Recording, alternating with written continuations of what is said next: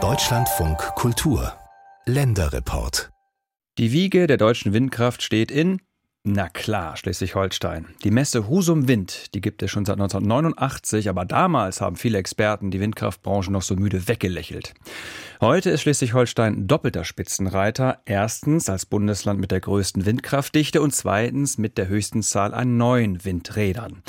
Aber selbst beim Windkraft-Champion Schleswig-Holstein gibt es Diskussionen, wie die Ausbauziele erreicht werden können. Per Axel Kröske ist im Vorfeld der Messe Husum Wind, die startet übrigens morgen, mal dorthin gefahren, wo noch so gar kein Wind geerntet wird in Schleswig-Holstein.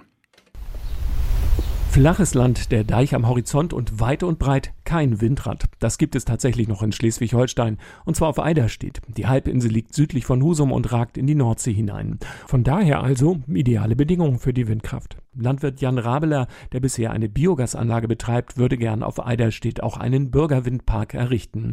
Dabei ist ihm klar, die Landschaft ist einzigartig. Das ist der schönste Raum für mich auf der ganzen Welt, aber wir müssen hier einen kleinen Kompromiss finden in der Zukunft. Ein bisschen von unserer Landschaft hergeben, damit wir auch in Zukunft hier alle gut leben können. Und wir werden uns in Deutschland noch wundern, wie viel Energie wir benötigen. Rabeler ist zugleich Oberdeichgraf und weiß somit, was der Anstieg des Meeresspiegels bedeutet. Regen Regen kann immer öfter nicht ablaufen. Die Halbinsel füllt sich dann wie eine Badewanne. Wir müssen das Wasser dann rausschöpfen und dafür brauchen wir auch Strom. Gegenwind bekommen in Schleswig-Holstein nur noch wenige Windparkprojekte.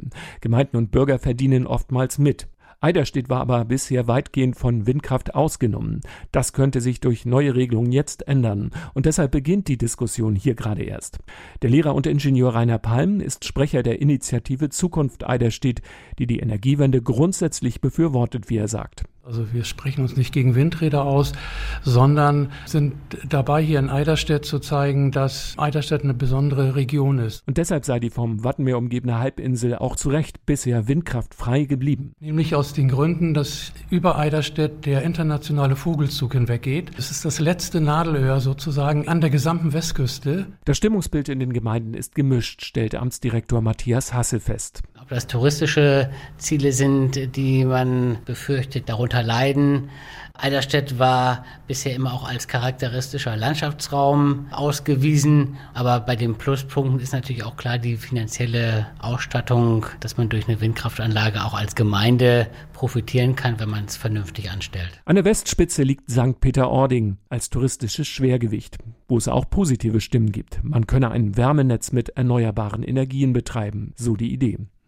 Dass auf Eiderstedt neuerdings intensiv über Windkraft diskutiert wird, hat mit der sogenannten Regionalplanung zu tun. Sie soll festlegen, auf welchen Flächen in Schleswig-Holstein Windkraftanlagen stehen dürfen.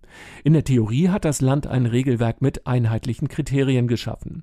Seit dem Start der schwarz-grünen Landesregierung in Kiel ist Schleswig-Holsteins Innenministerin Sabine Sötterlin-Waag für Windkraftregionalpläne verantwortlich. Die CDU-Politikerin hält fest. Man guckt sich eine Fläche an und sagt, was könnte denn ein Ausschlusskriterium sein? Ist da ein Denkmal? Sind da schützenswerte Vögel? Da gibt es 70 verschiedene Voraussetzungen, die da geprüft werden. Solch einen Regionalplan zu erstellen, dauert ein paar Jahre, aber danach sollte eben Planungssicherheit herrschen. Allerdings können Klagen das Rahmenwerk zu Fall bringen. In der ersten Fassung konnten Gemeindevertretungen ihre Flächen noch rausnehmen und damit die Windenergienutzung vor Ort unterbinden. 2015 entschied das Oberverwaltungsgericht Schleswig-Holstein jedoch, dies sei nicht rechtens und kippte sämtliche Regionalpläne. Mehr als sechs Jahre lang durften Anlagen nur mit Sondergenehmigung gebaut werden, erinnert sich Markus Rach vom Landesverband erneuerbare Energien. Hinzu kam der Wechsel von einer SPD auf eine CDU geführte Landesregierung im Jahr 2017. Wir haben in den ersten Jahren eine Reduktion der Genehmigungszahlen gesehen, aber dann nochmal verstärkt wirklich ein Einbruch ab 2017, wo halt im Zuge der Wahl auch noch verkündet wurde, dass alle Kriterien nochmal überprüft werden sollen, obwohl wir schon einen ersten neuen Planentwurf hatten.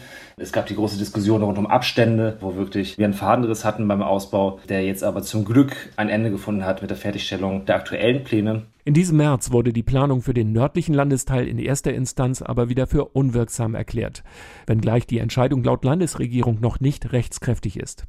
Diesmal klagten Windkraftbefürworter, die zusätzliche Anlagen bauen wollen und bisher nicht durften. Das Land Schleswig-Holstein will aber ohnehin bis 2027 neue Regionalpläne mit zusätzlichen Flächen erstellen, erklärt Innenministerin Sütterlin-Waag, auch aus einem zweiten Grund. Das machen wir, weil wir durch die bundesgesetzlichen Vorgaben dazu, ich will nicht sagen gezwungen, aber angehalten sind. Man könnte meinen, Schleswig-Holstein erfülle bereits jetzt die Vorgabe aus dem Bundeswirtschaftsministerium, zwei Prozent der Landesfläche bis 2032 auszuweisen. Denn diese Zahl ist die Maßgabe für die aktuellen Regionalpläne. Praktisch ist das aber nicht der Fall, erklärt Markus Rach, der die Branche vertritt. Das bedeutet, der Bund fordert zwei Prozent Flächen, wo der Mast der Windenergieanlagen auch am Rande Ende des Gebiets stehen darf. In Schleswig-Holstein haben wir eine Regelung, dass die gesamte Anlage, also inklusive der Rotoren, innerhalb des Vorgebiets stehen muss, sprich sie rücken nach innen. Doch selbst wenn die Flächen da sind, gelten weiterhin die Abstandsregeln, auf die die Union 2017 gedrungen hatte. Die Abstände sind von der Höhe abhängig. In der Folge könnten die ausgewiesenen Flächen nur mit relativ kleinen Anlagen bebaut werden. Verbandssprecher Rach drängt auf eine Anpassung. Das größte Hemmnis bei der Bebaubarkeit der aktuellen Flächen sind tatsächlich Abstandsregelungen wie 3H, 5H, dass zum Beispiel eine Anlage, die 200 Meter hoch ist, was heute immer häufiger der Fall ist bei Mittelwindstandorten oder Schwachwindstandorten. Also diese 200 Meter Anlage müsste die fünffache Anlagenhöhe als Abstand einhalten. Das wären dann mehr als 1000 Meter und dadurch ist halt die Fläche, die ausgewiesen ist, nicht optimal nutzbar. Dazu meinte Innenministerin Sütterlin-Wag. Zu den Abständen bei der Wohnbebauung, die sind fix, aber die 3H, 5H-Regel wird bei uns gerade geprüft. Wenn sie fällt, gelten nur noch die festen Abstände. Für weitere Flächen könnte auch eine neue Bundesvorgabe sorgen. Gemeinden dürfen Windeignungsflächen neuerdings eigenständig ausweisen. Es ist jetzt auch nicht so, dass die Gemeinden so jetzt holter die Polter sagen können, wir machen hier mal Windeignung. Im Rahmen dieses Zielabweichungsverfahrens muss die Öffentlichkeit angehört werden werden, müssen auch Abwägungen getroffen werden. Also ganz so einfach wird es auch nicht gehen. Für die Akzeptanz bleibt es weiterhin wichtig, die Bürger finanziell zu beteiligen. Möglicherweise ist das sogar das schleswig-holsteinische Erfolgsrezept. Nun schreiben sich inzwischen viele Projekte, Bürger, Wind- oder Solarpark, bundesweit auf die Fahnen. In einigen Fällen bieten die Initiatoren dabei nur gering verzinste Darlehen an. Gerade in Nordfriesland hat aber die echte unternehmerische Beteiligung Tradition. Bürger tragen das komplette Risiko, werden dafür aber auch am Gewinn voll beteiligt. Und die Bürgerwindparks zahlen vor Ort Gewerbesteuer. Es gibt Dörfer, in denen hunderte Bürger gemeinsam investieren.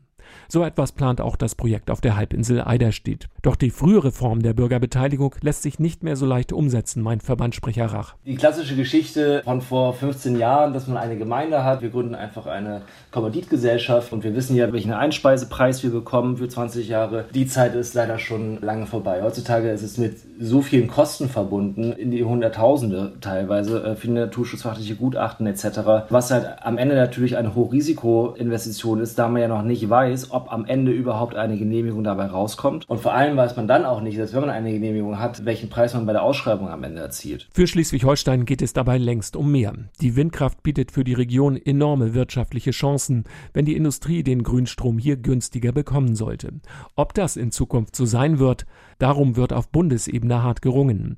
Im Moment ist sogar das Gegenteil der Fall. Weil in Schleswig-Holstein das Stromnetz ausgebaut werden muss, um die Windparks anzuschließen, zahlen Verbraucher hier höhere Strompreise Preise als im Süden. Abnehmer haben dadurch im Moment also noch keinen Vorteil, wenn sie nah am Windrad produzieren und die Netze somit entlasten. Die Idee, mehrere Strompreiszonen zu schaffen, wird von den Südbundesländern vehement abgelehnt. Als Aushängeschild für das Industriepotenzial Schleswig-Holsteins gilt die hochsubventionierte Ansiedlung der Batteriefabrik Northvolt an der Westküste.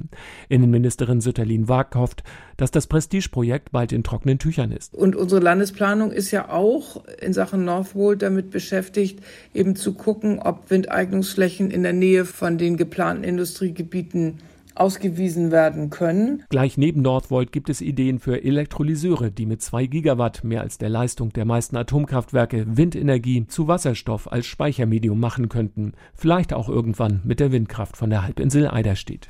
Denn selbst im Musterland Schleswig-Holstein ist bei der Windenergie noch Luft nach oben.